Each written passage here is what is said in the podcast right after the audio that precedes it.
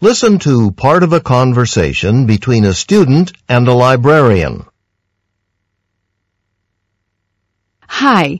Um, I really hope you can help me. That's why I'm here. What can I do for you? I'm supposed to do a literature review for my psychology course, but I'm having a hard time finding articles. I don't even know where to start looking. You said this is for your psychology course, right? So your focus is on Dream interpretation. Well, you have a focus, so that's already a good start. Hmm. Well, there are a few things. Oh, wait.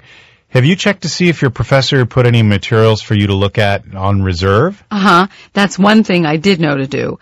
I just copied an article, but I still need three more on my topic from three different journals. Let's get you going on looking for those then.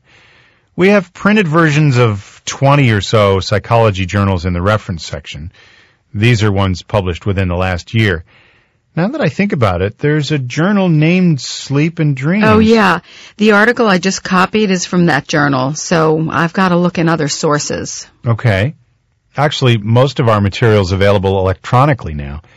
You can access psychology databases or electronic journals and articles through the library's computers. And if you wanted to search by title with the word dream, for example, just type it in and all the articles with dream in the title will come up on the screen. Cool. That's great. Too bad I can't do this from home. But you can. All of the library's databases and electronic sources can be accessed through any computer connected to the university network. Really? I can't believe I didn't know that. It still sounds like it's going to take a while though, you know, going through all of that information, all of those sources. Maybe. But you already narrowed your search down to articles on dream interpretation, so it shouldn't be too bad. And you probably noticed that there's an abstract or summary at the top of the first page of the article you copied. When you go into the databases and electronic sources, you have the option to display the abstracts on the computer screen. Skimming those to decide whether or not you want to read the whole article should cut down some time. Right. Abstracts. They will definitely make the project more doable. I guess I should try out the electronic search while I'm still here then, you know, just in case. Sure.